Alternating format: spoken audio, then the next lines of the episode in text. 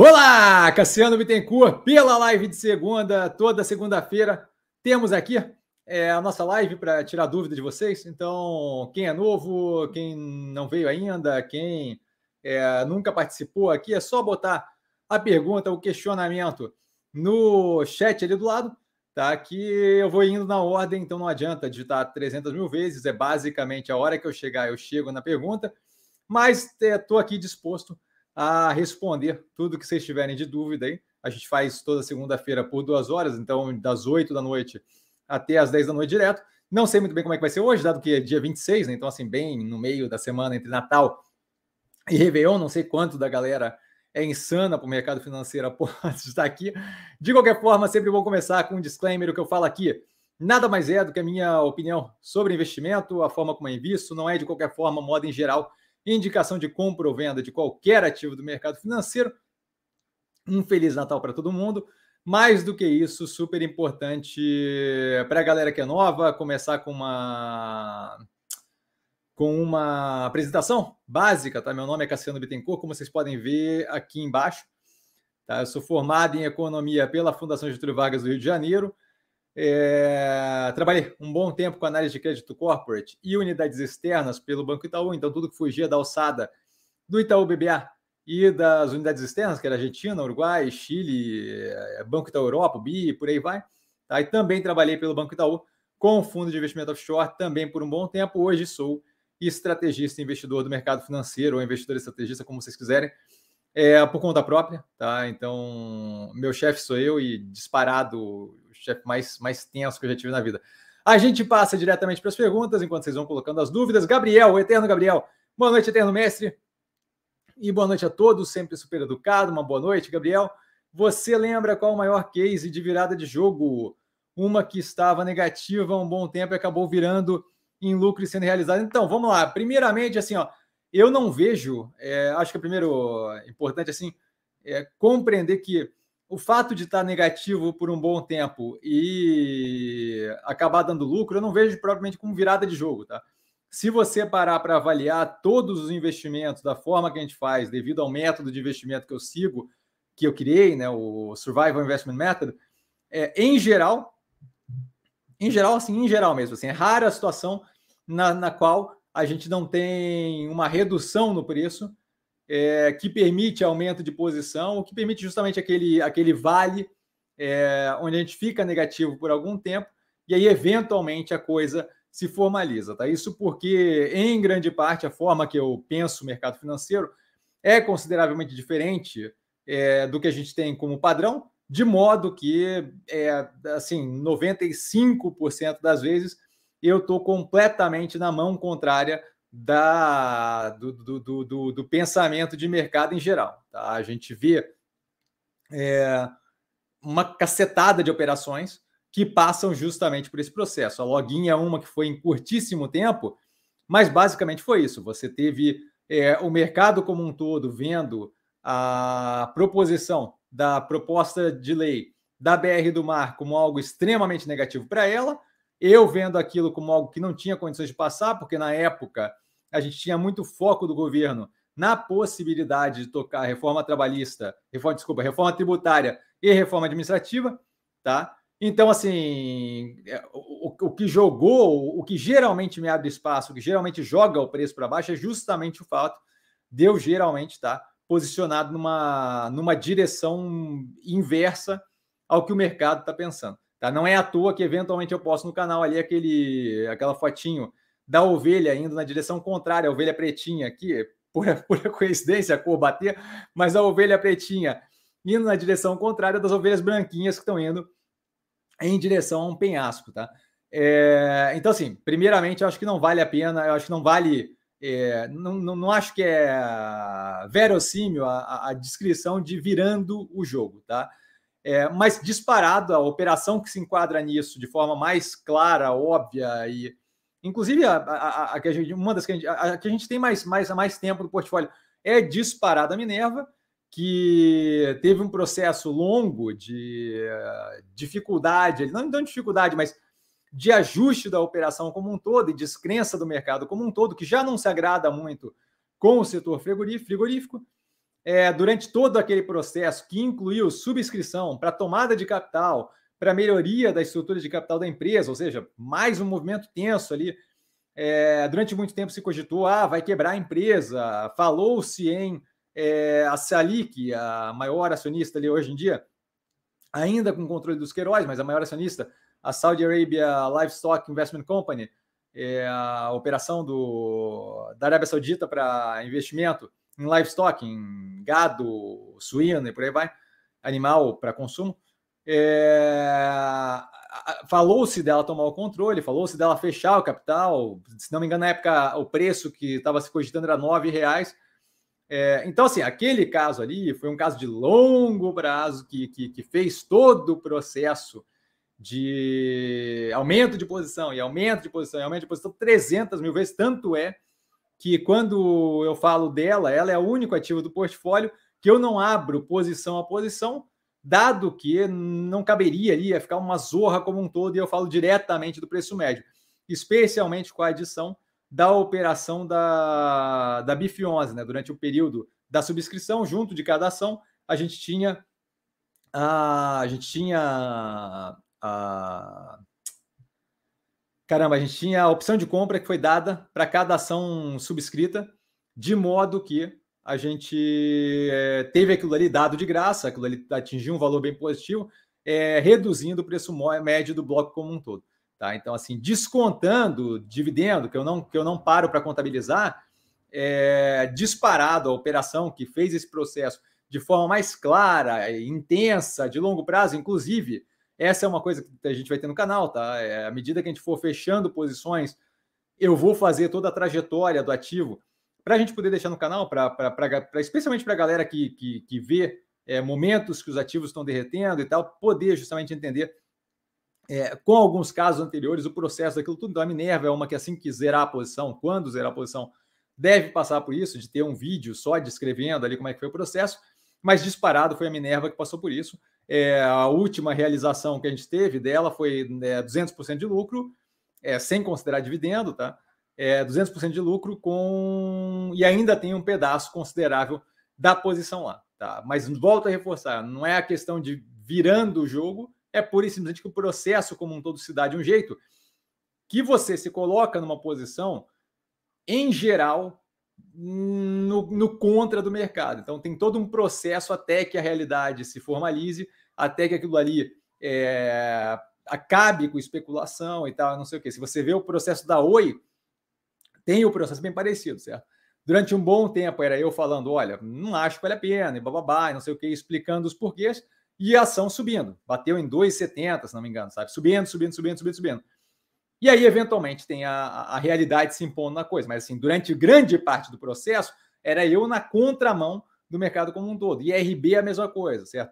É, quando bateu nos 40 reais, quando desceu dos 60 para os 40, eu falei: olha, não, não toco nisso daí. A, a, frase que eu usava aqui era: não toco nisso daí com uma vara de 10 metros, certo? E aí, novamente, é, no contra, galera comprando, comprando, comprando, e o negócio derretendo consistentemente. Então, assim, é, é, eu não considero virada justamente por causa disso, porque em grande parte das situações eu estou meio que na contramão do mercado, de modo que é mais do que natural que a gente tenha ainda algum nível de redução no preço do ativo. Tá? É, com certeza a Minerva foi a, foi a mais forte disso. Tá? PC, boa noite, Cassiano, super educado PC, boa noite. Ele com um clássico, boa noite, senhoras e senhores. Uma boa noite para você, PC. Bernardo, olá, Cassiano, boa noite, boa noite, Bernardo. Olá, tudo jóia? Tudo jóia comigo, espero que com você também. Eu não vou perguntar porque você não vai conseguir responder, eu não quero você falando que nem um maluco com a tela, mas basicamente, é, tudo jóia aqui, espero que você esteja bem. Lucas, boa noite, querido Santa Clausiano. Maravilha. Como seu humilde elfo, fico muito feliz em contribuir com o canal e agradeço por todos os ensinamentos natalinos. Fico honradíssimo com as palavras. Ele faz referência ao vídeo de Feliz Natal, onde eu caracterizo vocês como meus pequenos elfos, dado que eu consigo fazer a parte da produção de conteúdo, mas a parte de divulgação de fato vem muito de vocês. Sou muito grato, acho ótimo. E quem tiver estímulo a divulgar mais aí no canal, eu tenho todo. Quanto mais gente tem seguindo, quanto mais gente tem é, aproveitando o conteúdo, mais, mais divertido, mais gostoso é para mim fazer esse, esse, esse esse material aqui, tá? Paulão, boa noite, Cassiano, boa noite, Paulão. E a todos os amigos e amigas do canal, sempre super carinhoso, sempre super educado.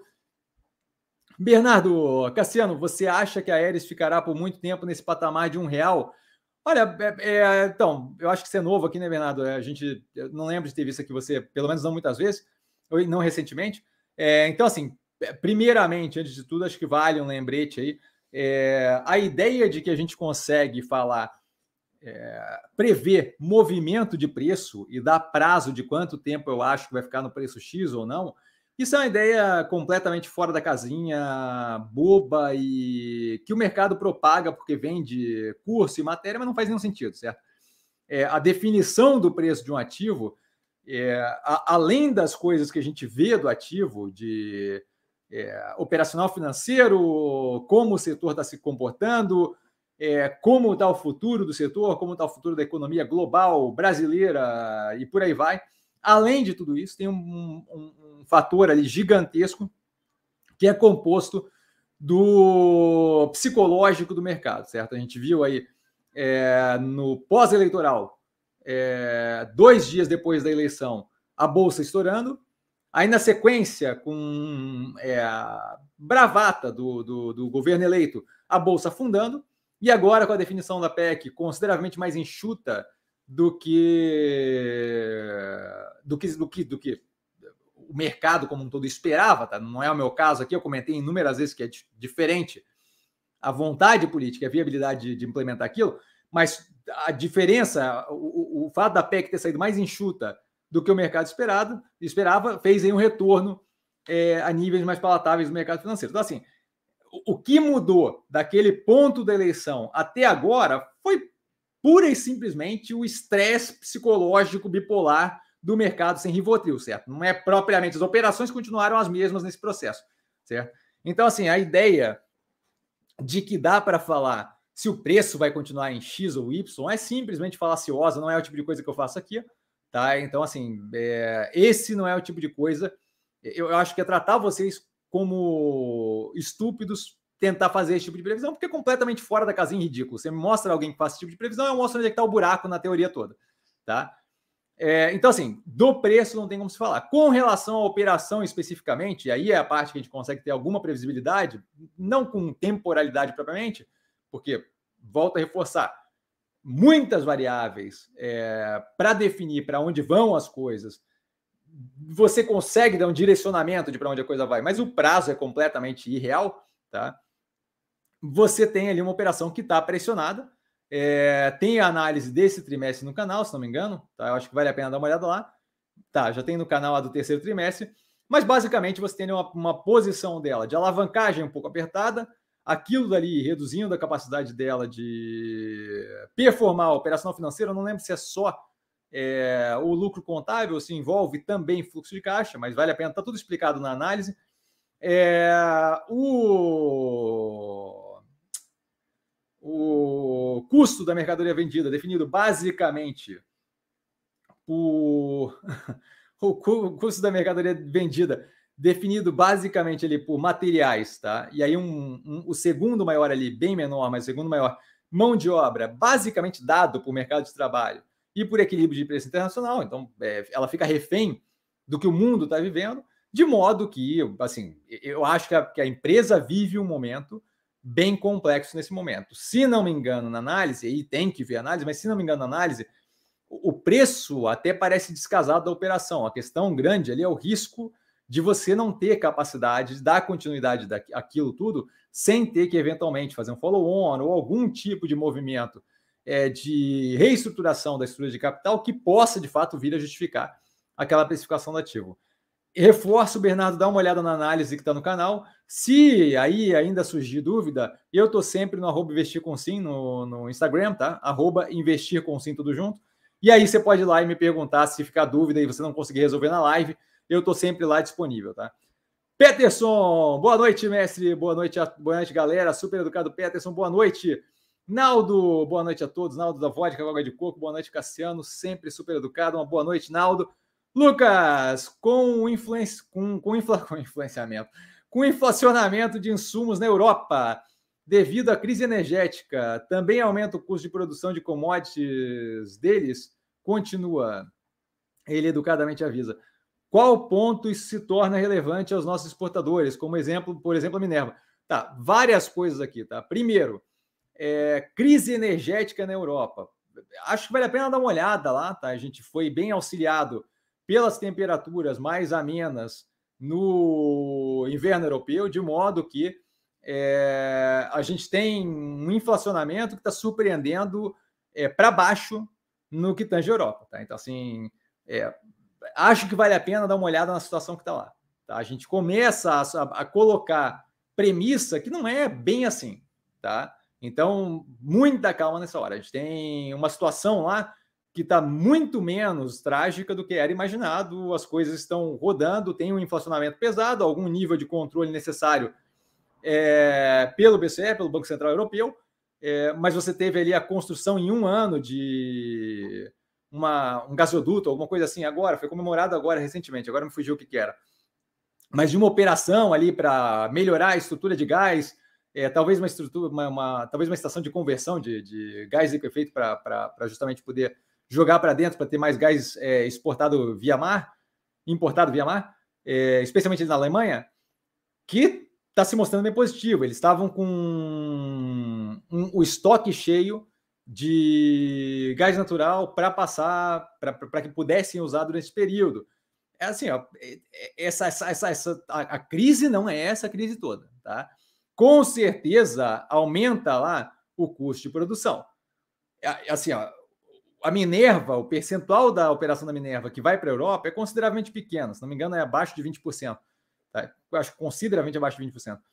É, me fugiu agora, tinha, tinha visto esses dias, até para garantir. Então, assim, primeiramente, não é algo que propriamente afete a nossa produção. Segundo ponto é assim: a nossa competição maior no que tange gado não é propriamente com a Europa, certo? Nossa, a, nossa, a nossa competição maior com o que tange gado é com a Austrália, que tem toda uma questão a ser discutida, tá? que é uma grande produtora, e Estados Unidos, mas aí, novamente, volto a reforçar, vim, é, quando eu olho para a Minerva, é outro patamar de produção, tá? é outro tipo de carne, é outro setor que atinge, é muito mais com rendas mais altas, e uma disputa Brasil com as operações que a gente tem aqui na América do Sul. Mas América do Sul a gente está presente em todas as operações ali, né? Basicamente. Então, assim, novamente, estamos posicionados de uma forma muito positiva, de modo que é, não, não, não, não, não, não, não é problemático a competição aqui na América do Sul, porque a gente tem, a gente está bem posicionado em vários mercados aqui que são relevantes, Uruguai, Argentina,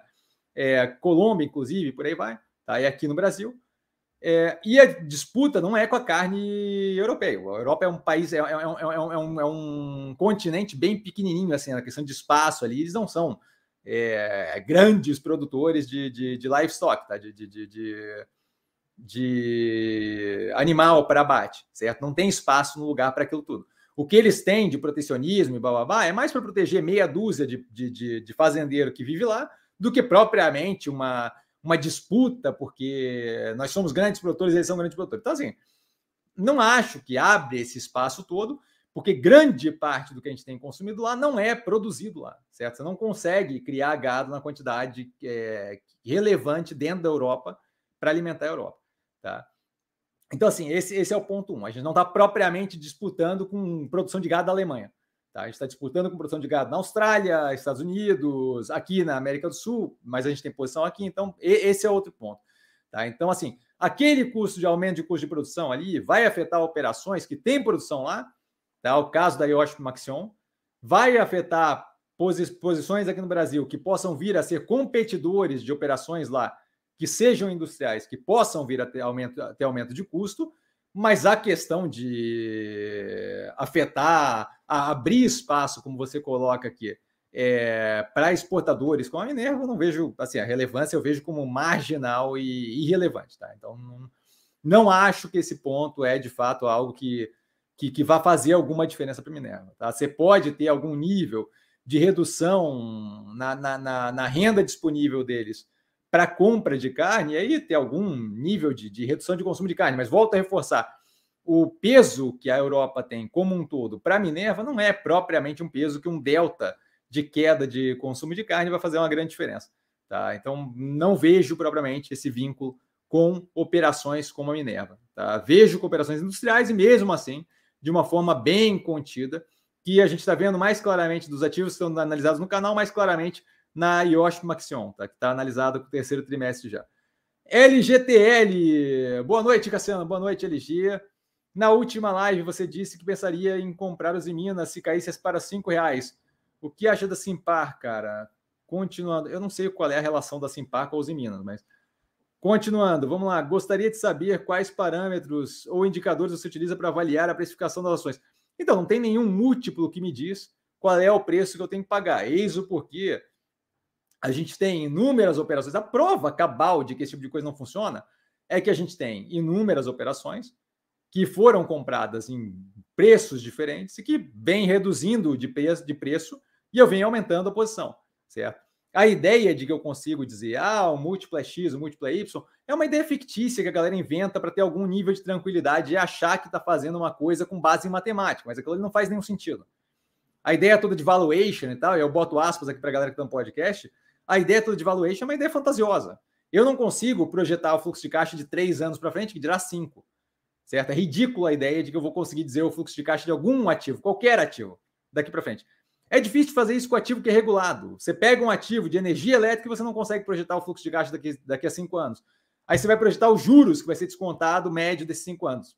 Então, onde? Que, que, que, que, que, de onde é que vem a, a, a, a, base lógica nisso? Não faz nenhum sentido. Tá? Então, assim, é, eu fico mais confortável no que tange aos Minas, próximo ali dos cinco reais, porque é um preço que parecia percentualmente um desconto considerável versus o que ela tinha nos momentos de maior bonança do setor. Mas não é baseado em nenhuma matemática específica. É um valor que me deixa confortável para começar a entrar no ativo e, eventualmente, recomprar mais a R$ reais, a R$ 3,50. Se for a R$ reais, comprar mais nos R$ reais certo? Não é uma matemática que me diz, ah, cinco reais é o preço. Então, essa ideia do parâmetro, indicador, não existe isso. E não é que não existe porque, ah, poderia fazer equação diferencial de segunda ordem para entender o campo vetorial da precificação da coisa. Só é, só é estúpido. É gastar tempo com uma coisa que vai me dar uma resposta que tem zero relevância. É só isso. Então, essa ideia de múltiplo, valuation, blá, blá, blá, não faz nenhum sentido. Tá? É... Não, é, parece que você está dando mais seriedade à tua análise, mas na verdade você está botando um número ali qualquer que é baseado numa cacetada de chute como premissa e que vai te dar um número que vale zero, que não vale nada. É, é, é tão... Então, assim, é, é, dado o trabalho jogado fora, dado a contraproducência, se eu posso usar essa, esse neologismo aqui, mas dado a contraproducência da coisa, eu não vejo qualquer sentido. Tá? É, a Simpar está analisada no canal o trimestre anterior eu devo reforçar, não lembro especificamente o que eu falo do ativo. Então, aconselho a dar uma olhada na análise, tá? É, não é a primeira vez que eu analiso ela, então tem, tem um andamento ali, mas imagino eu que deva ter relação com ela estar menos descontada do que outros ativos ou qualquer coisa do gênero, tá? Vale a pena dar uma olhada na análise do canal. É, essa é uma das que nunca gravo, é, faço análise, mas nunca gravo. Com relação justamente ao parâmetro, ali não tem parâmetro me deixa mais confortável num comparativo é, da situação como um todo que ela se encontrava no momento de minério a 200 e pouco e demanda forte, estimulada por, por, por expansionismo fiscal por causa da pandemia, me deixa mais tranquilo ela na faixa ali dos cinco reais com uma queda um pouco mais agressiva, tá? E novamente, na época eu acho que ele é o fundo, é simplesmente porque ali eu não me incomodaria de alocar e começar justamente a construir uma posição é, enquanto ela possivelmente venha a ter um maior derretimento. Tá? Basicamente isso. Luiz, boa noite, professor, boa noite, Luiz, e para toda a galera, super e foguinho na sequência, super educado, uma boa noite, Luiz. Modal mais, quase dois reais. Qual a sua perspectiva em re relação ao ativo? Com uma possível saída de investidores da renda variável para a renda fixa, podemos esperar mais queda? Eu não entendo de onde é que vem. Vamos lá, assim, ó. Primeira coisa, de onde é que vem a possível saída de investidores da renda variável para a renda fixa? Não, não, não, não, não vejo o, o, de onde é que vem essa informação. Tá? A gente está com juros em níveis consideravelmente altos. Quem queria ir para a renda fixa já foi. É, a gente depende de o que vai acontecer com o mundo, de o que vai ser feito pelo governo, para entender justamente como é que vai ser a continuidade ou não dessa de controle de inflação, necessidade de aumentar ou não o nível de juros. Mas nesse momento é, existe possível saída de investidores da renda variável para a renda fixa, tanto quanto existe possível retorno da renda fixa para a renda variável. Então, assim, a ideia de que a gente tem uma, um direcionamento definido não existe. Tá? Se a gente tiver mais saída de investidores da renda variável para a renda fixa, você tem claramente um aumento de pressão em todo o mercado financeiro, porque você enxuga o volume do mercado como um todo, certo? Você vai ter um pouco mais de pressão na operação, na operação financeira da modal e vai ter uma pressão generalizada de redução de volume no mercado como um todo. Mas volto a reforçar, esse tipo de movimento é movimento de fluxo monetário. Eu não paro para avaliar fluxo monetário, porque fluxo monetário não é relevante quando eu olho para o longo prazo, certo? A gente vê, por exemplo, é, nesse momento a gente tem bastante entrada de capital internacional, de capital estrangeiro e bastante saída de pessoas físicas da bolsa. Isso, isso, isso, isso nesse momento tem um efeito é, que, que, que, pode vir a ser um delta mais negativo para o preço dos ativos, mas não quer dizer que é algo que de fato tenha reflexo quando olha para o longo prazo, certo? Se a gente tiver um, um, um governo mais ou menos responsável ou qualquer tipo de movimento que dê uma ideia de previsibilidade de longo prazo, o que você vai ter é aquele capital de pessoa física voltando para o mercado financeiro. E aí, assim, é, todo aquele problema que era antes agora passa a ser um, uma, uma, coisa que volta a ser positiva. Então, assim, eu não baseio qualquer tipo de, de, de decisão com base em fluxo monetário. Tá? Fluxo monetário é, é, o que os outros estão pensando. O que os outros estão pensando, os outros podem pensar, eu estou pouco me importando. Não é, não é o meu caso. O meu caso é a avaliação do que está acontecendo efetivamente no mundo real. Tá? Então, assim, saída de investidor, entrada de investidor, pouco importa para mim, não é uma coisa que eu levo em consideração. Tá? O que interessa é o que está por trás da operação como um todo, setores, macroeconomia, o mundo como um todo, geopolítica e por aí vai. Esse tipo de coisa é o que vai justamente formar a realidade no futuro. E aí, se o cara saiu hoje e a realidade no futuro for a que eu estou prevendo, não importa. Certo? Não importa por quê, não importa porque lá no futuro esse cara vai ter que voltar. A hora que ele voltar, eu estarei lá esperando para vender o ativo três vezes o preço para ele. Certo? Por quê? Porque eventualmente a realidade se impõe, essa é a parte que eu consigo efetivamente prever, e essa é a parte que vai ser relevante na hora que eu estiver vendendo ativo. O como o preço oscila no meio do caminho, para mim pouco importa. O ponto A e o ponto B que interessam, certo? Porque eu não estou com pressa, então eu não preciso vender o ativo agora. Dado que eu não preciso vender o ativo agora, o preço do ativo agora pode estar em 10 reais ou em 50 centavos. E aí, obviamente, tirando a questão de regulamentação, de grupamento, vamos botar um outro valor para não, não me pentelharem aqui. Pode estar em 10 reais ou em 1,50, que não interessa. O que interessa é a hora que eu tiver a tese maturada, quanto vai estar o preço. Até lá, oscilar ou não oscilar afeta zero a minha vida. Certo? Então, assim, não, não importa o fluxo monetário. Com relação a ela quase em dois reais, a minha perspectiva com relação ao ativo não tem nada a ver com a precificação, tem 100% a ver com o ativo em si. E o ativo em si tem uma operação sólida que pode vir a ser substituída pela, pela XP, tá? A, a, a ação pode, ser a, pode vir a ser substituída pela BDR da XP, a XPBR1, XPBR31, tá? O que faria com que a gente virasse sócio da XP. Qualquer um dos dois ativos eu vejo como muito bem posicionados, preço ridiculamente descontado e com um andamento que eu vejo que deve ser muito positivo. Assim que a gente tiver uma redução é, de percepção de risco, a gente deve ter um movimento mais positivo na direção é, do mercado financeiro. E a gente vê justa, deve ver justamente uma, aquelas operações ali com bastante mais volume, é, demanda e por aí vai. A mesma coisa deve acontecer com BR Partners, tá?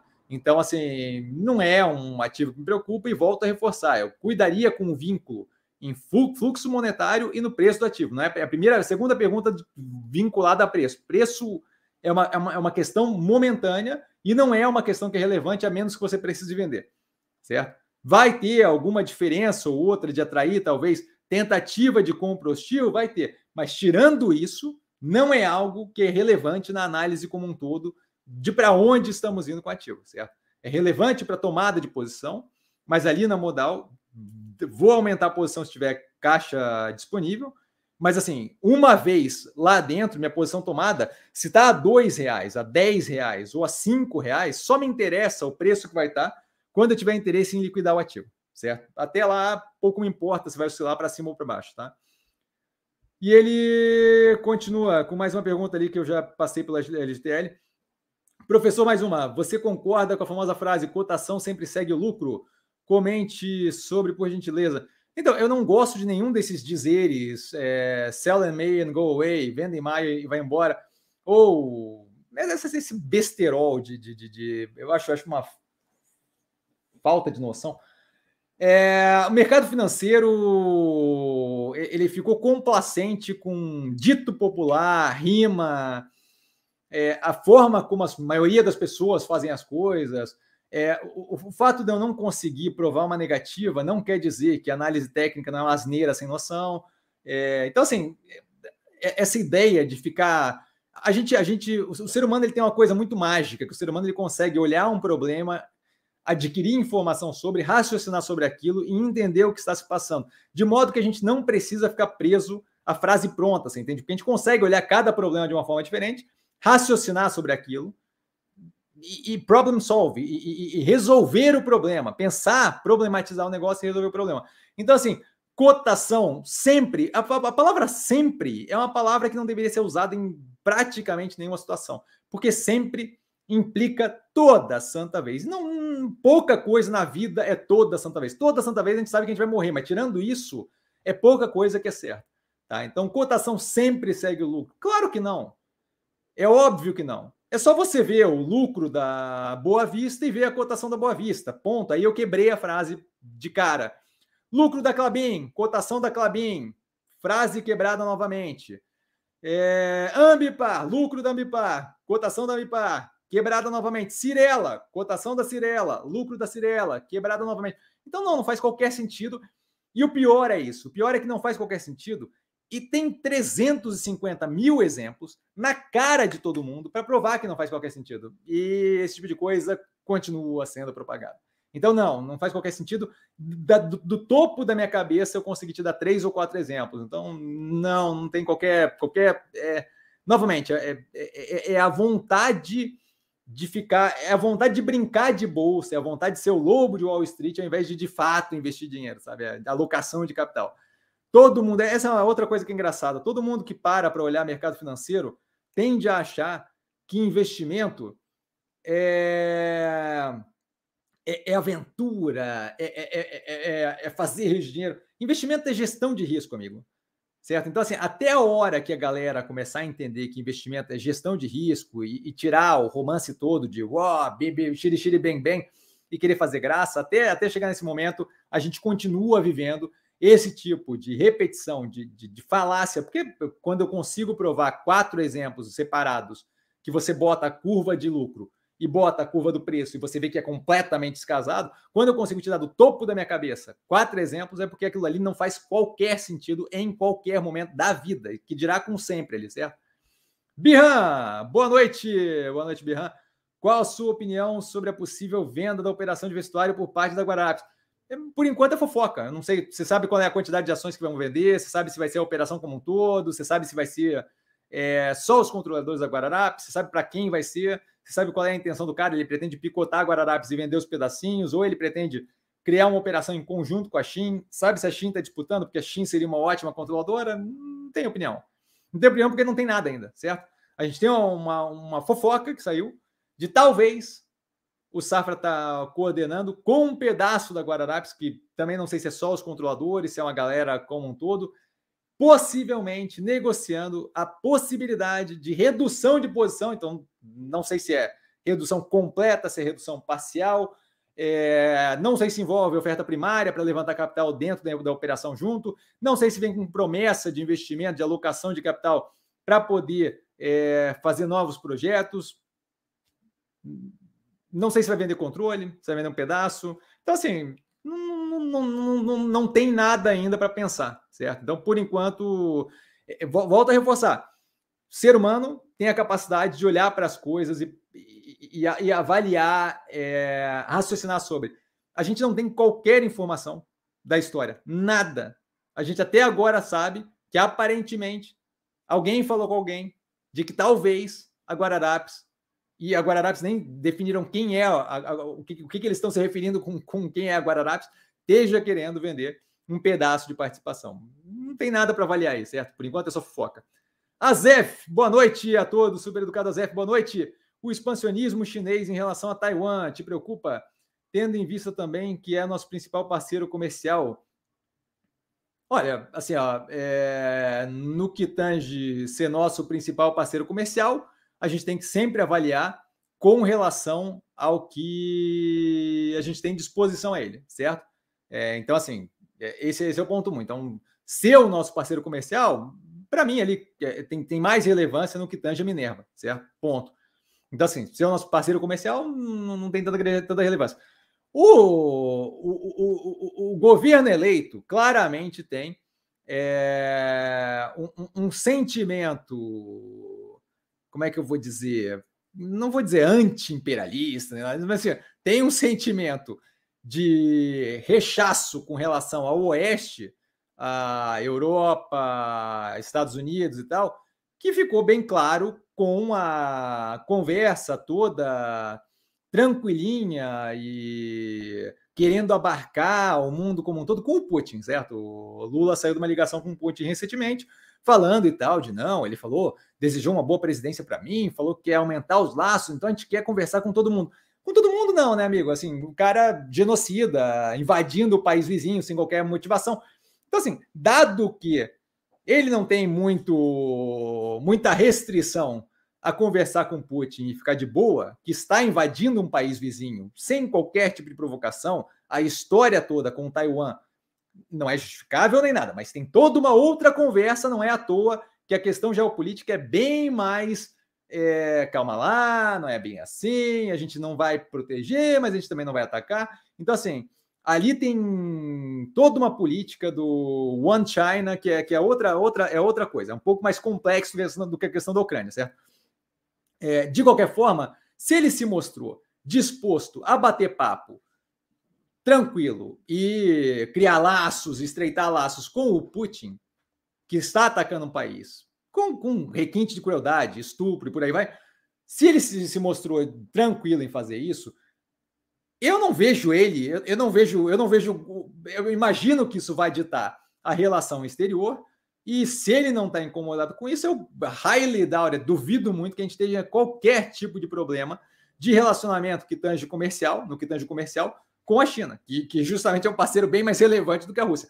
Se aquilo dali não incomoda, eu acho que a China invadir Taiwan vai fazer zero de, de, de diferença aqui, certo? Acho que é, não foram poucos os comentários é, da esquerda brasileira, incluindo o governo eleito, de que ah, a Rússia estava reagindo na, na vibe de ah, eles foram provocados. A Rússia estava reagindo à invasão, à, à expansão da OTAN, sabe? Então, assim, se, se aquilo ali não incomoda, é, eu duvido que a China possa fazer qualquer coisa que vai incomodar. Então, assim, não acho que a gente vai ter qualquer nível de relação comercial afetada, mesmo que viesse a possibilidade de invasão ali de Taiwan. O que, diga de passagem, calma lá, não é bem assim certo? Mas assim, supondo o pior caso, supondo que invadem, blá, blá, eu não acho que a gente vai ter qualquer tipo de, de, de questão comercial para lidar. Tá? Isso daí é, com base no exemplo claro que a gente tem agora com relação à Rússia, que Bolsonaro estava todo alegrinho com, com, com Putin, Lula está todo alegrinho com Putin. Tá? Então, assim, não, não mudou nada. E lá, de fato, está sendo uma cometida uma atrocidade sem qualquer nível de sentido certo? Então, é, não acho que, que teremos problema. Marcelo, mestre, boa noite, boa noite, Marcelo. Poderia me explicar quando uma empresa aprova aumento de capital emitindo novas ações e fixa um valor muito diferente da cotação? Não entendi bem essa lógica. É, assim, depende do que estamos falando aí, tá? Quando você tem, você tem exemplos e mais exemplos de acontecendo nas duas direções. Quando você tem, por exemplo, no caso da Ômega Energia, é, a, a, o aumento de, de capital através de emissão de ações estava é, próximo dos 10 reais a ação, ela, eles conseguiram emitir por 16 reais. Ali você tinha parte de um acordo de investimento, de participação de uma firma de investimento inglesa, se não me engano, europeia, é, você tinha como parte desse acordo a injeção de capital lá dentro nesses termos de preço. Ali está explicado, certo? É, vocês vão ter uma participação que é relevante, vocês vão ter é, de fato passar a ter uma influência na empresa, não tem problema. Mas para fazer isso, a gente quer um comprometimento de investimento para crescimento e tal, e nesses termos. Ponto. É, é um combinado vinculado com eles. É, para o resto das operações, para o resto das pessoas que estavam envolvidas ali, especialmente de menor porte, não tem nenhum estímulo em entrar 16. Então, basicamente, aquilo era um acordo é, junto do pacote lá de investimento, de assumir um tamanho maior, justamente para é, poder direcionar a empresa numa, num, movimento positivo por aí vai. Quando você tem abaixo do valor de mercado, é, em geral, indica que o quê? Você precisa de uma quantidade que às vezes é grande demais para o mercado absorver, de modo que você precisa dar um desconto como estímulo para que aquele capital venha na tua direção, certo?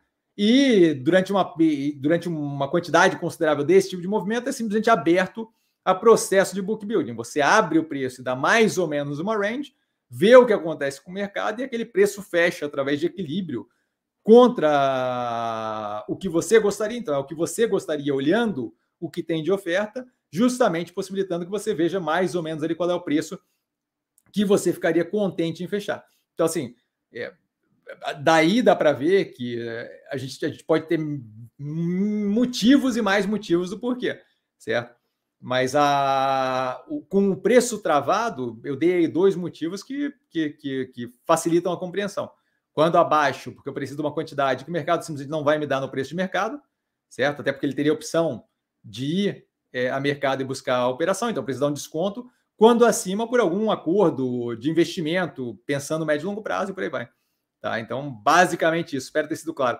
Vitão, boa noite ao grande mestre e aos demais investidores. Boa noite, Vitão, super educado. Marcelo Messi, qual ativo do portfólio está mais contado hoje? Essa semana teria capital para aportar. É uma pequena, uma, uma pena Zemp ter subido muito nesses últimos dias.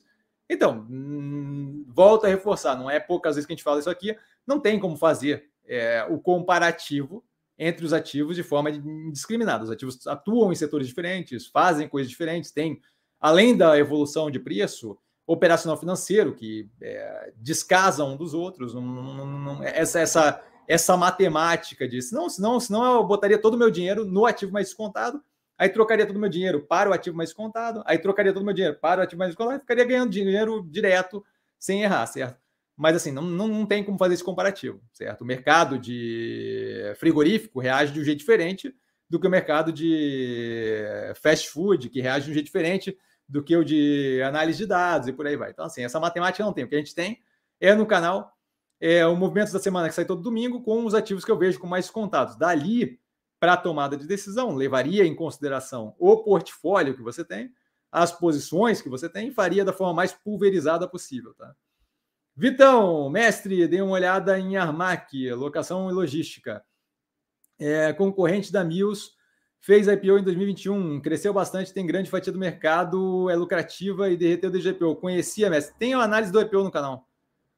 A análise do IPO, todos os IPOs são analisados no canal, tá? Inclusive a Armac. A Armac talvez tenha até mais do que do que só o IPO, quer ver?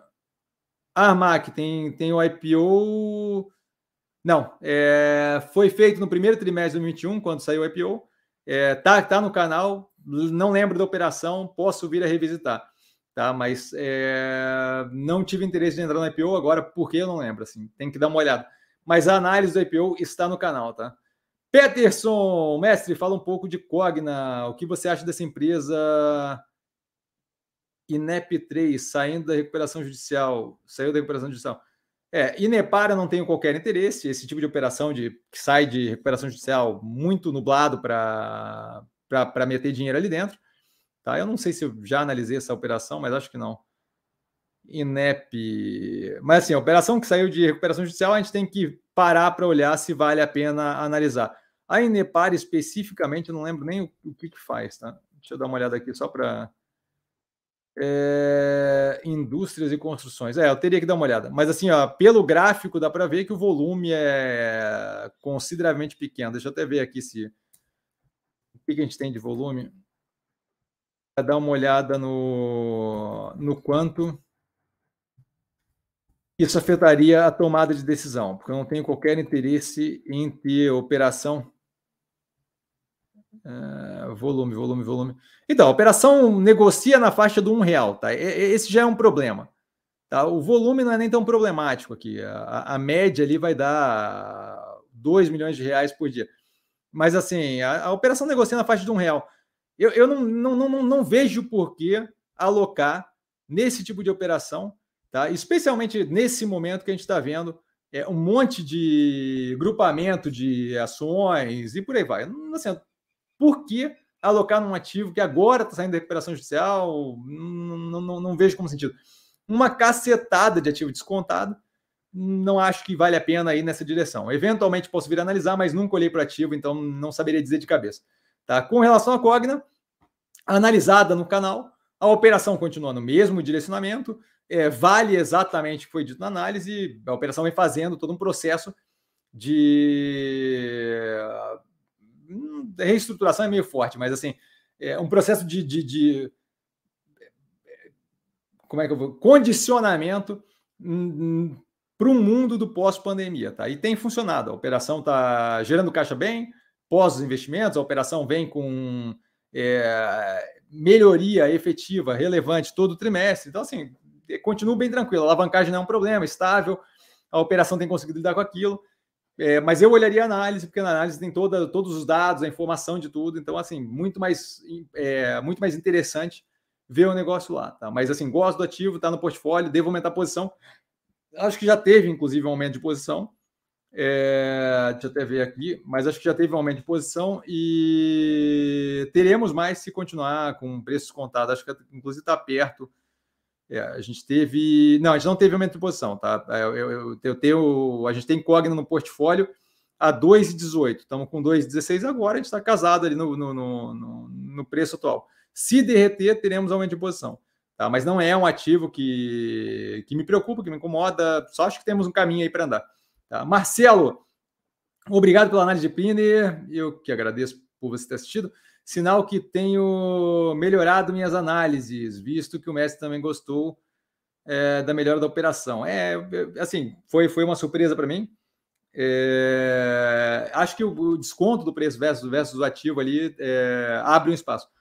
Joel, boa noite, Mestre Cassiano, boa noite a todos, boa noite, Joel, super educado. Carlão, boa noite, Mestre Cassiano, boa noite a todos, sempre super educado. Carlão, boa noite, boa noite para o Joel, não lembro se eu falei agora.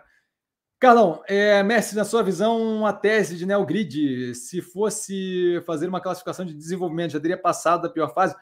Então, a gente tem que ver, porque a gente teve um trimestre de evolução mais positiva versus aquele momento mais apertado, quando a gente começou a ter, de fato, a mudança ali no modo de operar pelo novo CEO. Tá? Então, eu acho que é um pouco incipiente, eu acho que é um pouco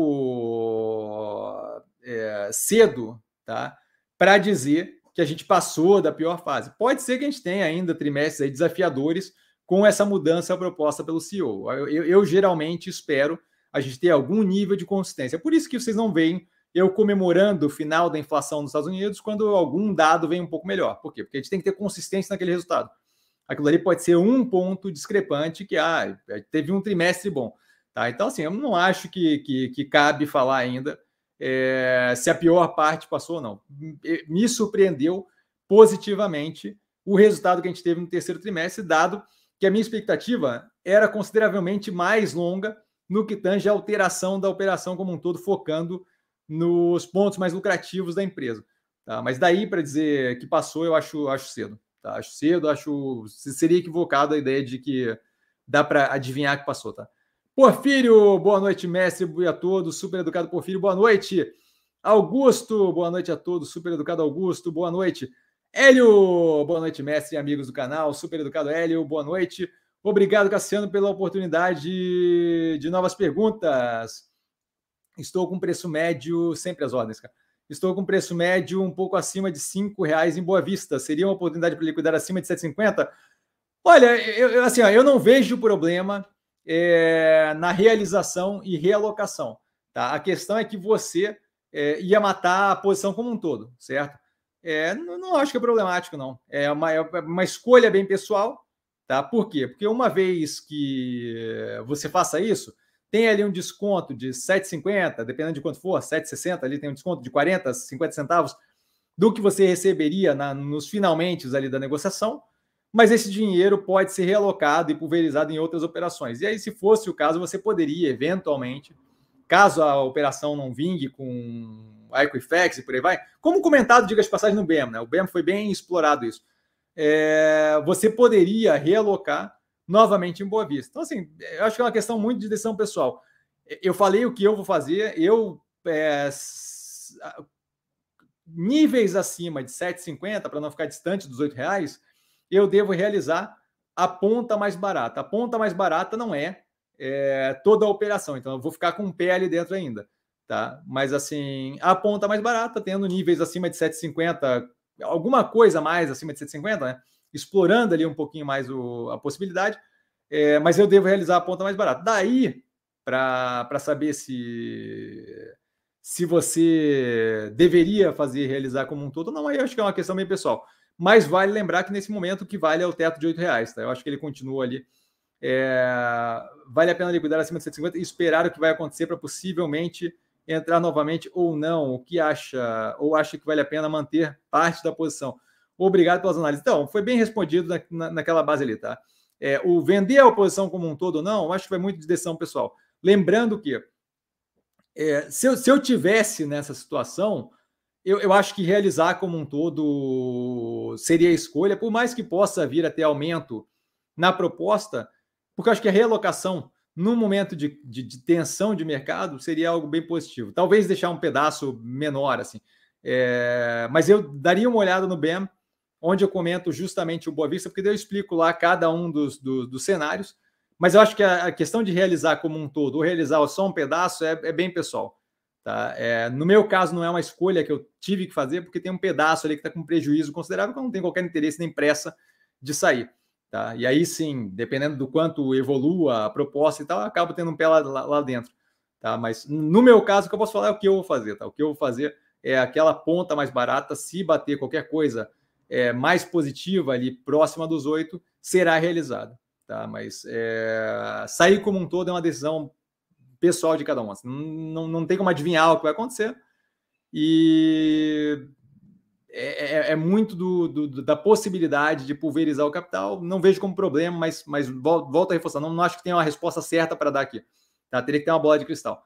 Carlão, mestre dos ativos do portfólio, se tivesse caixa disponível agora, quais ativos seriam sua preferência nesse momento? Tá, do topo da minha cabeça vem Alpargatas, é, possivelmente Zemp, é, que deu, mesmo com a evoluída forte que teve. A gente tem BRBI, que estava recentemente bem próximo ali dos preços, interessantes. A gente tem Renner, lojas Renner também. A gente tem Neogrid, já abriu mais. Neogrid, eu estou com a ponta mais barata aí próxima. É... O que mais que a gente tem aqui? É... Modal mais, modal mais com certeza é, multilaser, muito possivelmente depois das outras, porque não tem provavelmente pressa ali no caso. É... que mais? Acho que basicamente isso. É engraçado, né? Zemp deu uma subida muito agressiva, né? Talvez Zemp já não entrasse. Deu uma subida bem agressiva, porque começou a ficar muito próximo da ponta mais barata e a ponta mais barata é grande ali. Mas basicamente isso. Acho que é essas, tá? De qualquer forma, vale lembrar sempre no movimentos da semana.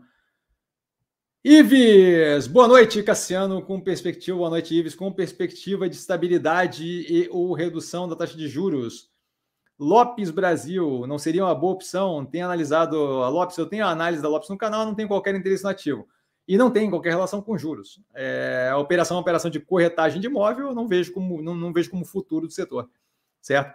A gente, quando olha para uma quinto andar, por exemplo, a gente vê claramente que diferente do setor de seguro, de insurtech, diferente do setor de corretagem de plano de saúde, aquele setor ali está evoluindo bem agressivamente no direcionamento de automação, é, inteligência, inteligência artificial, é, aumento da capacidade de cada um dos corretores a operar com uma quantidade maior de clientes de forma mais automatizada.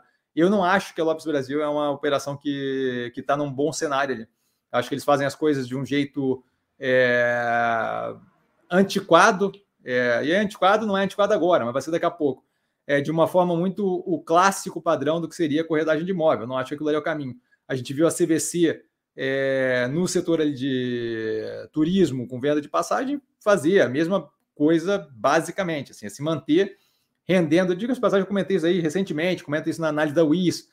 É, o setor de corretagem vai ser tomado, na minha visão, tá, por operações que conseguem lidar com enxugamento da necessidade de mão de obra. E isso daí vai vir é, justamente através de popularização de inteligência artificial e chatbot, é, robô de conversa, que vai reduzir violentamente a necessidade de atuação efetiva do corretor, é, que vai de fato fechar o negócio, e aumenta consideravelmente o nível de operação feita online. Não acho que a Lopes Brasil está alinhada com isso.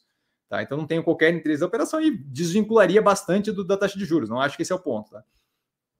Peterson, o mestre caindo essas ações como estão caindo, os donos das empresas podem tirar o capital da bolsa as ações? Se sim, a gente fica sendo obrigado a vender para eles uh, ou podemos ficar com elas até o fim? A gente pode ficar com elas até o fim, é só não vender e você vai ter uma ação que não é negociada em bolsa. É, é um título de, de, de, de, de propriedade de uma operação que não está negociada em bolsa. Com relação a tirar da bolsa, não funciona assim. Você tem que arranjar capital para comprar a operação como um todo. Você não consegue tirar da bolsa sem ter 250 milhões de reais, 2 bilhões de reais para tirar da bolsa. Não funciona desse jeito. Tá? É, se não, se não, se não, diga de passagem, a gente já teria. A gente teve um aumento nas operações tentando comprar outras, mas a gente já teria 200 mil vezes mais, certo? É, não, não, é, não, não, não tem essa, essa. Como é que eu vou dizer?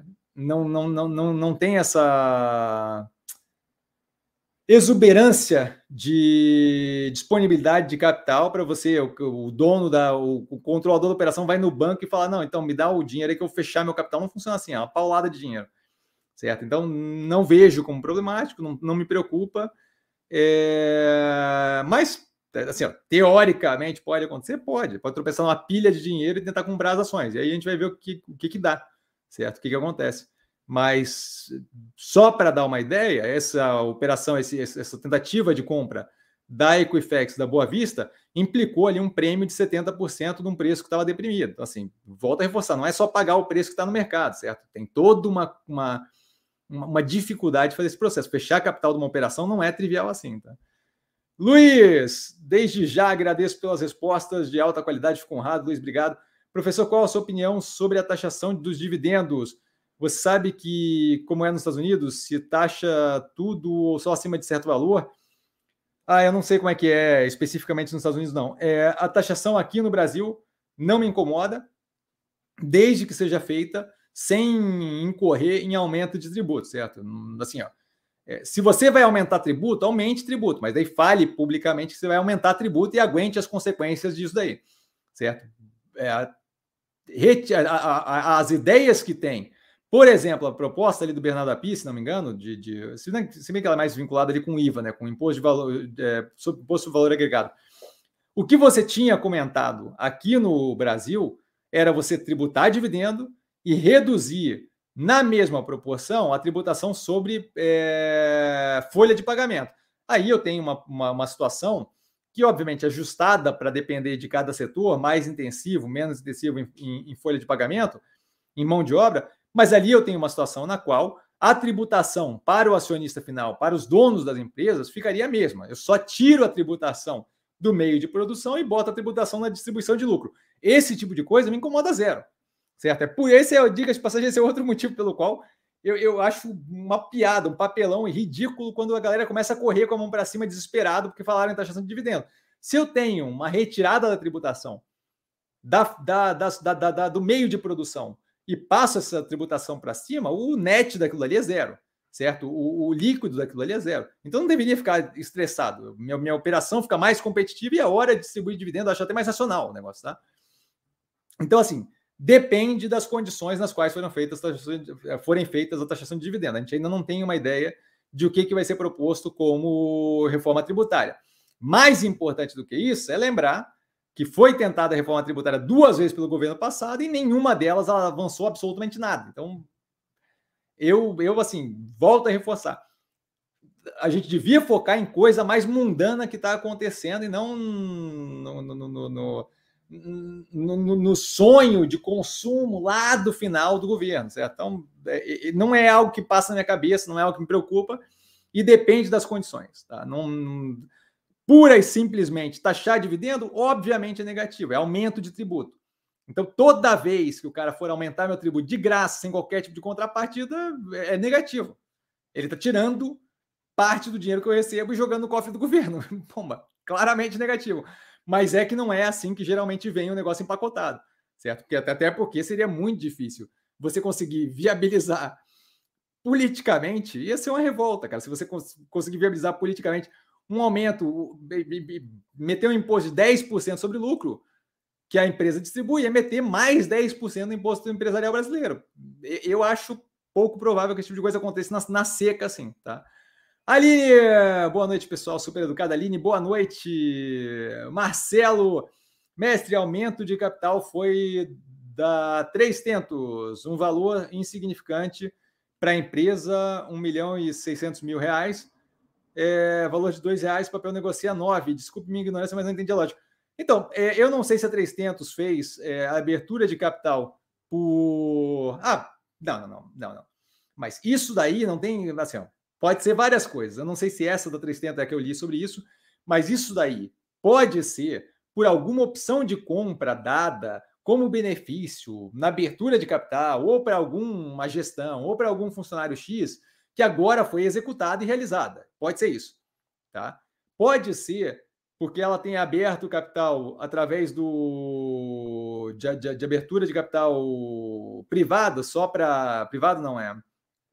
Não lembro como é que chama restrito é, só para investidor é, qualificado, que tem acima de um milhão de reais, de modo que nesse momento ela tem pouca negociação, porque só eles podem negociar esse tipo de ativo, e aí você faz uma abertura dessa, é, você faz um negócio desse com pouco coisinha, só para poder dizer que agora não, agora está liberado para todo mundo, todo mundo tem acesso ao ativo. Pode ser isso.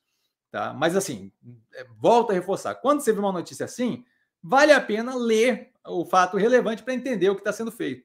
Tá? É, isso daí pode ser 300 mil coisas, duas eu citei aqui. Tá? Então, falta informação aí para saber do que se trata. Tá? Só o número do valor não, não, não ajuda, não resolve. Paulo acabou a Sula. A Sula foi jogada para dentro da rede do ar. Carlão foi, foi avisado, inclusive, no compondo a tese dessa semana passada, sexta-feira. É, Mestre, na sua visão, qual a avaliação que você faz da aprovação da PEC pelo Congresso e Senado? Você vê como positivo esse movimento? Algum risco para monitorarmos? Olha, sempre tem risco para a gente monitorar.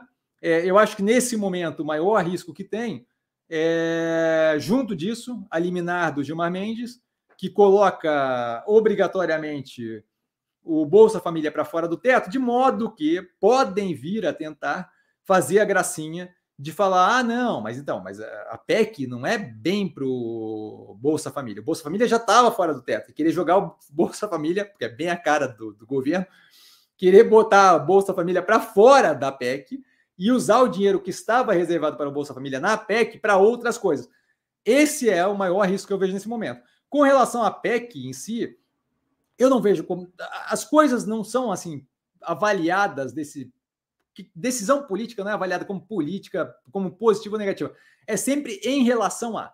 Então, assim, é positivo em relação ao que a gente tinha de estímulo, que era de, de, de tentativa, que era quatro anos de cofre aberto, 198 bilhões por ano.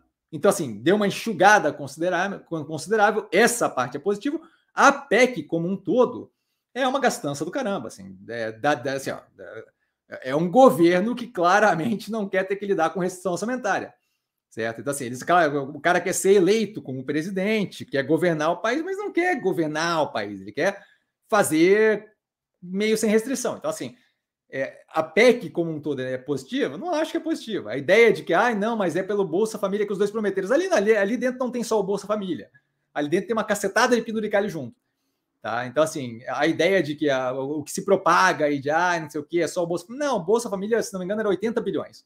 Tá? O resto todo ali é penduricalha, é puxa para cá, puxa para lá. Ah, é para é, refazer o orçamento que foi destruído pelo Bolsonaro. Meu amigo, olha para o orçamento, trabalha o orçamento.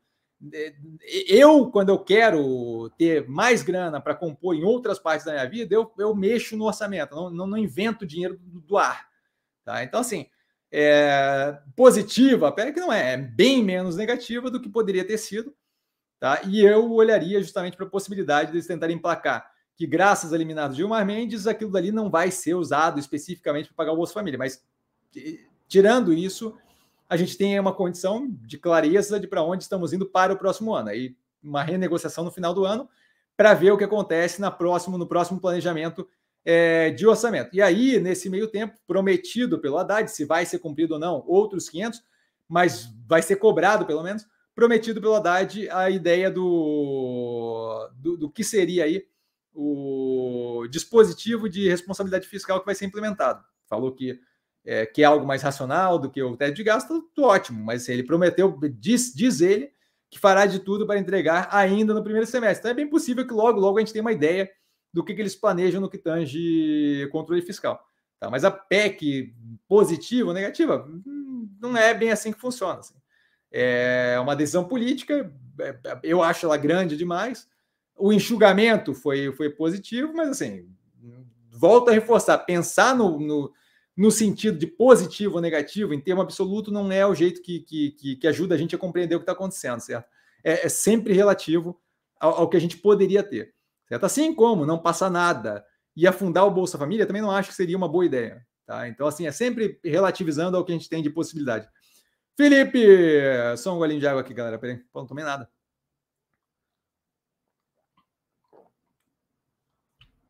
Estava precisando.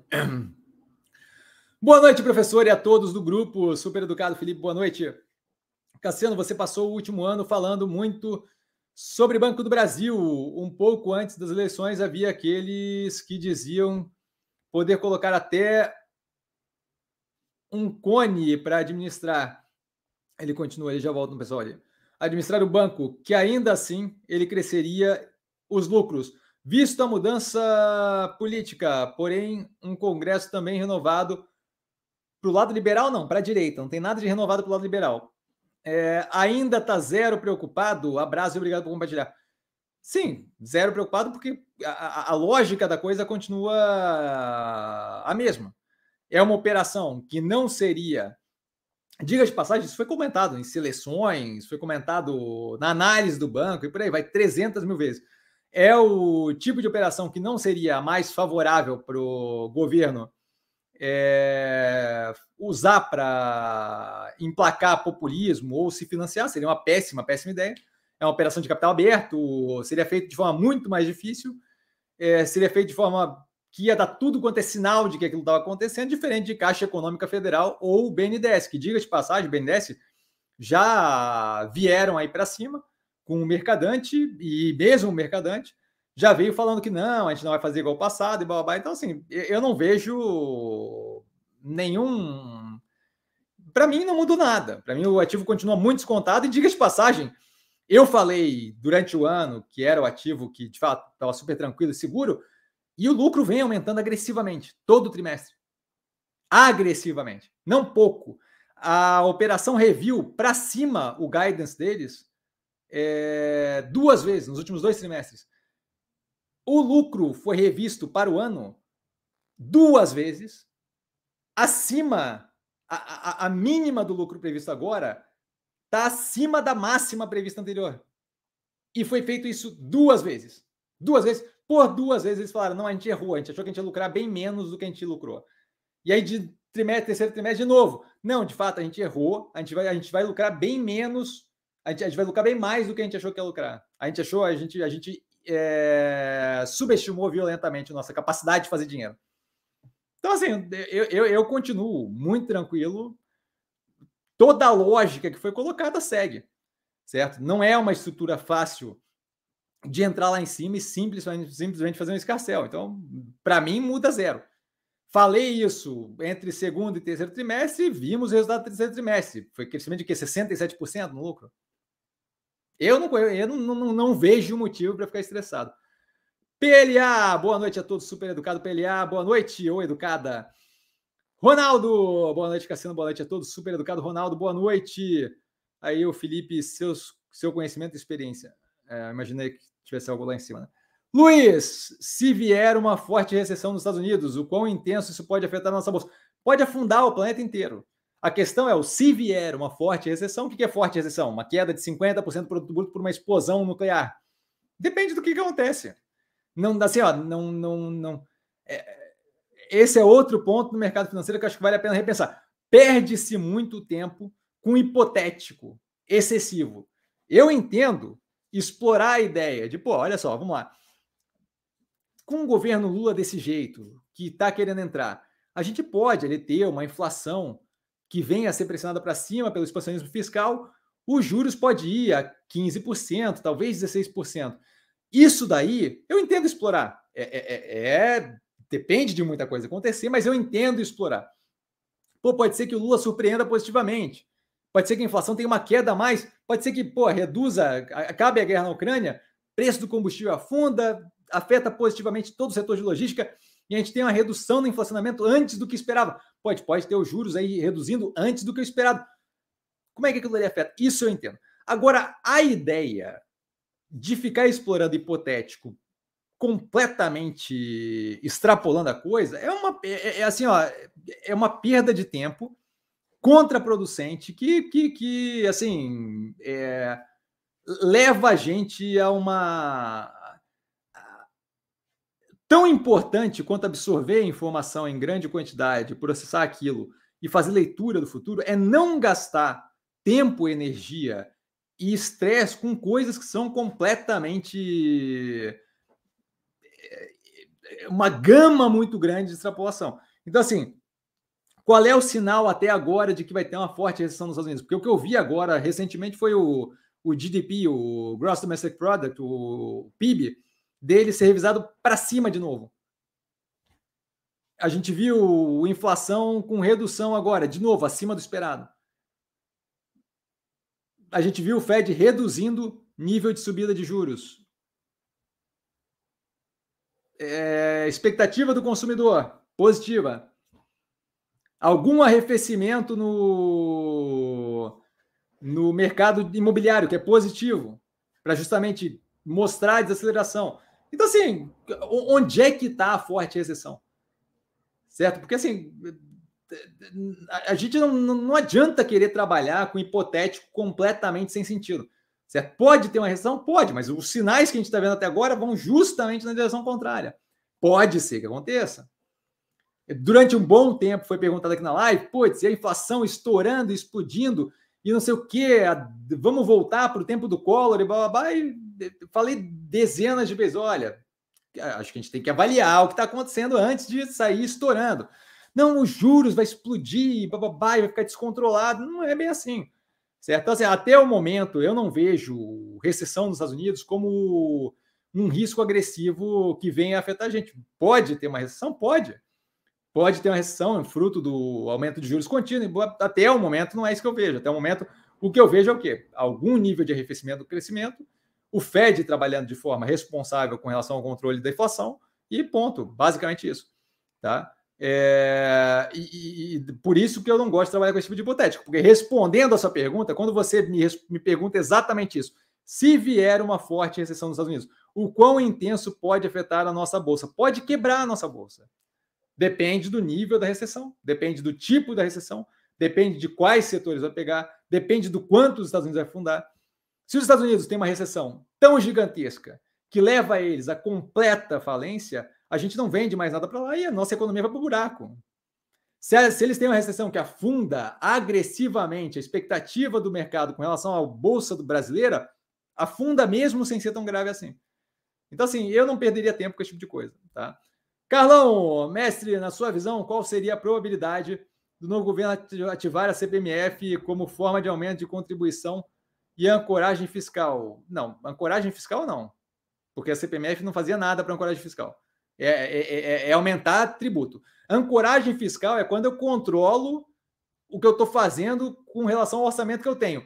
Isso daí é aumentar tributo. Ele pode aumentar tributo e ainda assim afundar o país igual. Eu posso aumentar em 50% o tributo no Brasil, mesmo conseguindo que todo mundo pague, eu consigo gastar aquele 50% sem nenhum problema se não tiver trava. Então, assim, ancorar como ancoragem fiscal não faz qualquer sentido, tá? o que pode, o que você está falando ali de aumento tributário para melhorar o nível das receitas, eu não sei dizer qual é a probabilidade. Eu acho que eu acho que assim, CPMF, pelo próprio. Normalmente viu o Guedes tentando isso, certo? Ele chamou de outro nome, mas a gente viu o Guedes tentando isso. É, você tem uma. Você tem uma reação da população e, por conseguinte, dos eleitos politicamente em Congresso, Senado, em, em Câmara e Senado, que é bem agressiva, porque CPMF tem toda uma conotação de um imposto que é, veio como temporário, ficou ad eterno e a gente ficou pagando imposto do cheque até dizer chega. Certo? Então, assim, eu acho que esse tipo de aumento de carga tributária seria muito negativa pelo nome da CPMF. Existe a possibilidade de eles tentarem aumentar imposto é, para arrecadação de alguma forma? Existe. É necessariamente negativo? Não é necessariamente negativo se você tiver algum tipo de plano por trás daquilo. É que o histórico de político no Brasil é dose, assim. Certo? Quando você pega o histórico de político no Brasil e, e, assim, dos últimos três, você claramente vê que o Temer foi disparado melhor, é dose, sabe? É, é tenso a coisa como um todo. Então, assim, é, pode acontecer? Pode acontecer, mas volta a reforçar, é mais uma confabulação que até agora a gente não tem qualquer indicativo. E aí ele, comenta, ele continua, é, eu sei que não tem bola de cristal, mas gostaria da sua opinião. É, eu não, eu, minha opinião é assim, eu não perderia tempo com esse tipo de confabulação, porque, porque mesmo que eles decidam, volta a reforçar, o Guedes tentou seriamente isso, mesmo que eles decidam tentar isso, vontade política é uma coisa, capacidade de viabilizar politicamente é outra, completamente diferente. Especificamente CPMF seria bem difícil. O Guedes tentou botar outro nome, inclusive, no negócio, e ainda assim a galera não curtiu. Tá? Então, acho, acho, acho, acho difícil, e acho que, na verdade, acho que não vale a pena o exercício de estresse de, estresse com a coisa, tá? É, Romério, boa noite a todos, super educado. Romério, boa noite. Paulo, China deve travar as bolsas. Covid. Hum, o Covid está estourando lá, as bolsas não estão travadas e acho que é extremamente equivocado. Não vejo é, a, relação entre a China ter um estouro de Covid agora com travar as bolsas. Certo? A gente tem uma capacidade de implementação de vacinação agressiva. É, eles receberam recentemente agora a primeira leva de vacina internacional da Alemanha, uma, uma, um shipping um, foi, foi enviado da Alemanha. E eu, eu não sei o quanto ele estaria disposto a ver aquilo dali para o buraco só para meter, meter a marra de que não recebeu vacina da Moderna, da Pfizer com a BioNTech. Então, assim, você tem como resolver. Eu não acho que ele ia deixar. Eu não acho que o Xi Jinping ia deixar a China afundar só para provar um ponto, até porque ia causar uma revolta violenta lá dentro. Então, assim, acho equivocado a, a, a afirmação, assim, acho que não tem qualquer relação. É, não, não, vejo nenhum vínculo de, de, de, da afirmação com a realidade. Até porque, vale lembrar, é, postei hoje, a gente tem vários é, hospitais lá já com problemas de, de, de capacidade. Já. Carlão, mestre, na montagem do portfólio, quais ativos poderiam se favorecer com, a, com política de maiores gastos pelo governo e quais seriam os mais impactados. Então, assim, é, é, nunca é de forma absoluta, certo? O favorecimento no curto prazo vai acabar vindo para qualquer ativo que se, que se aproveite, é, especialmente se for gasto do governo. Outra coisa é essa, depende de que tipo de gasto a gente está falando.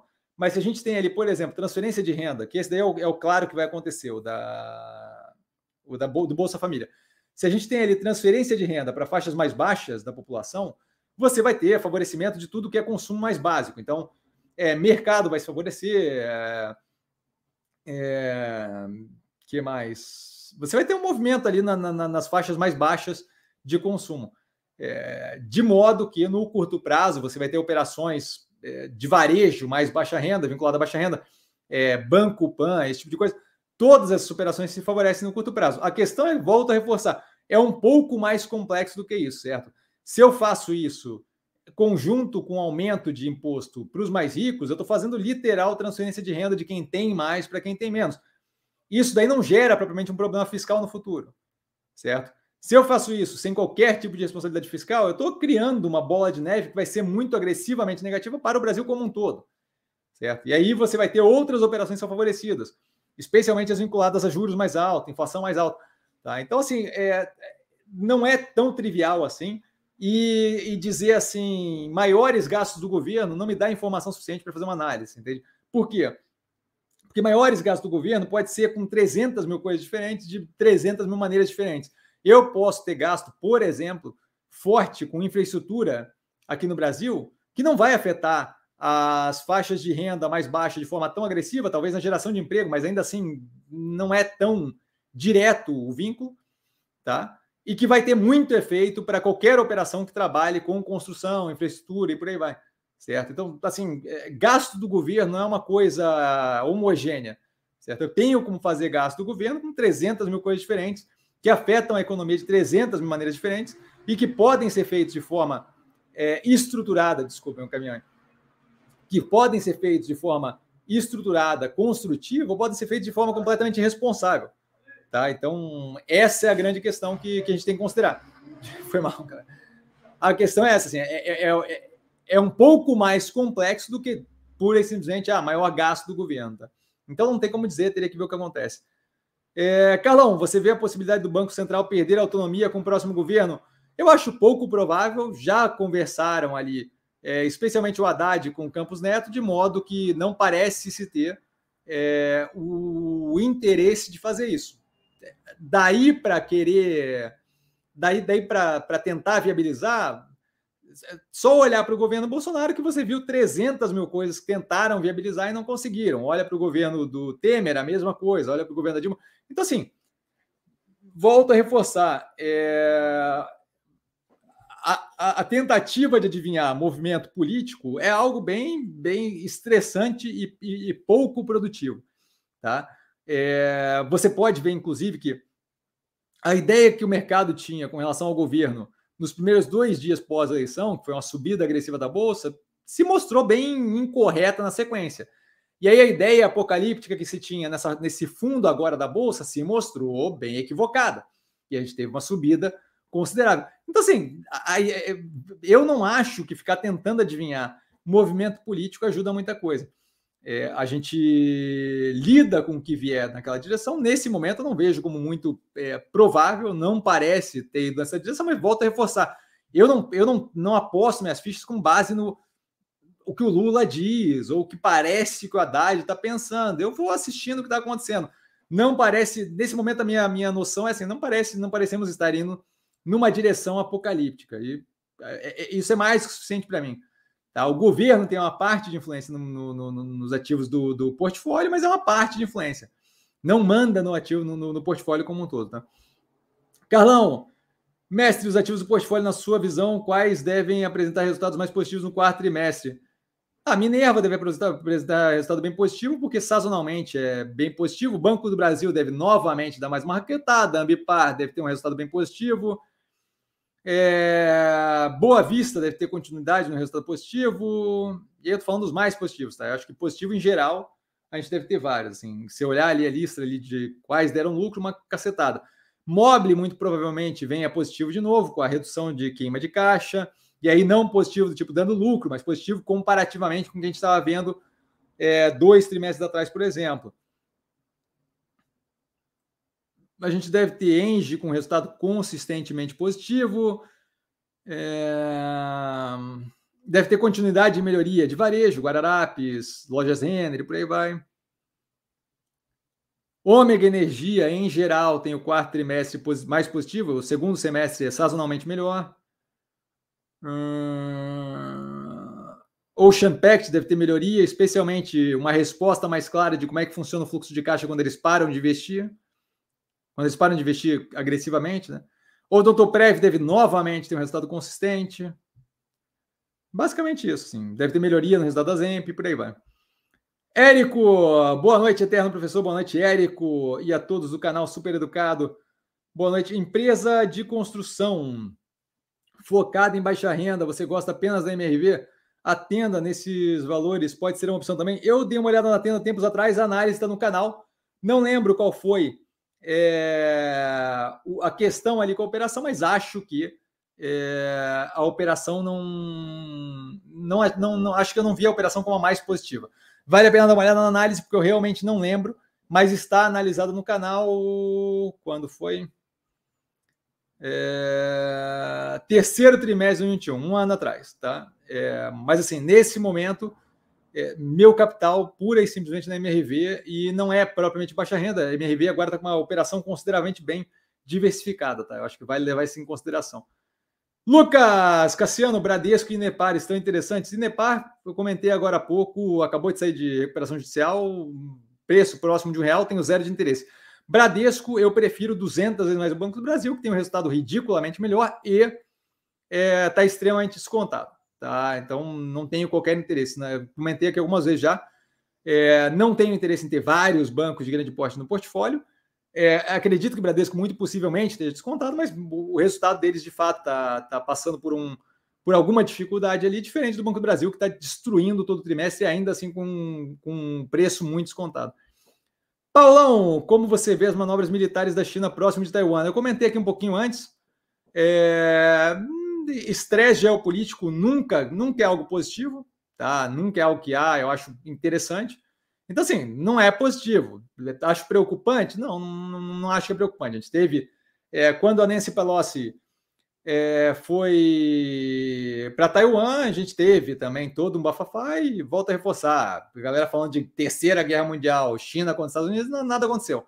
Tá? Então, não, não tenho efetivamente nenhum, nenhum problema com isso. Não estou preocupado com esse tipo de coisa.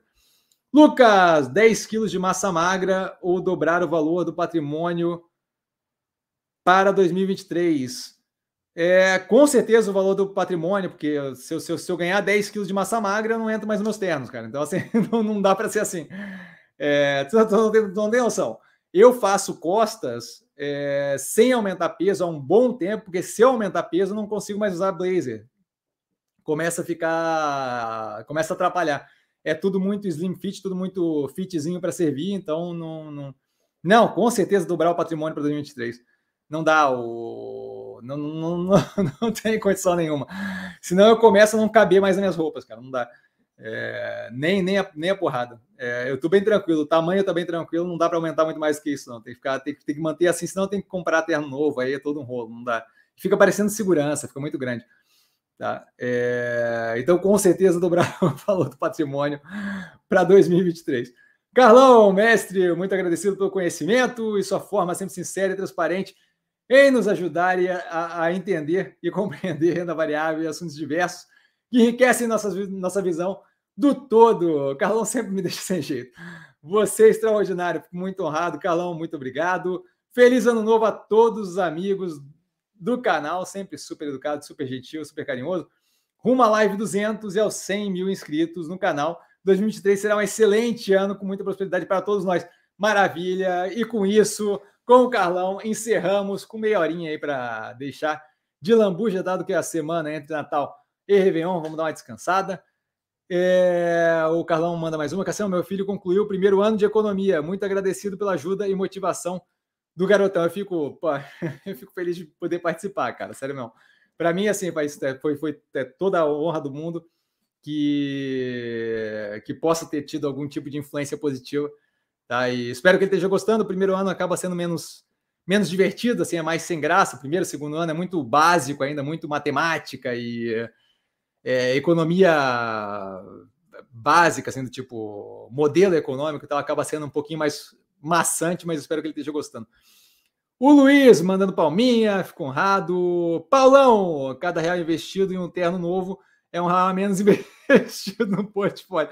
Custo de oportunidade, pô, tá vendo? O Paulão pegou o negócio. Custo de oportunidade. Carlão, sempre agradecido a você, eu fico honradíssimo, cara, de verdade. Boa sorte para ele com, com, com, boa sorte para ele com, com a faculdade, é tenso. Mas tudo de bom aí para vocês, cara. Hélio, boa noite. Que 2023 traga melhores ventos a todos que investem em boas empresas. Maravilha. Paulão, um ótimo ano a todos. Com, esses, com essas mensagens maravilhosas de carinho, eu lembro vocês que eu estou sempre no arroba investir com sim. Tá? Só ir lá falar comigo. Não trago a pessoa amada, mas estou sempre lá tirando dúvida da galera. É... Amanhã nós temos seleções. Eu devo fazer alguns BEMs que estão engatilhados aí essa semana, tá? E aí a gente continua justamente. Ah, galera, assim, ó, vamos ver como é que vai. Eu sei que sábado eu vou fazer todo um review é, com as operações, todas as operações foram feitas no ano, justamente comentando cada operação, comentando como é que a gente pensou, comentando como é que foi feito, para onde é que foi, para onde é que não foi. Deve ficar um, um, vídeo longuinho, mas deve ficar um vídeo divertido que eu devo pegar de fato pela primeira vez aqui a gente vai fazer, a gente vai fazer todo ano. É, um vídeo inteiro só para rever todas as operações feitas no ano. Se tivesse já no ano passado, seria bem legal. Mas a gente não consegue voltar no tempo, daqui para frente. Mas esse ano tem sabadão é, uma revisão de todas as operações feitas no, no portfólio durante esse ano, tá? Beijo para todo mundo. Quem aprende a pensar bolsa opera com menos detalhe. E por hoje ficamos por aqui. Até amanhã nos falamos. Valeu, galera. Beijão. Feliz ano novo.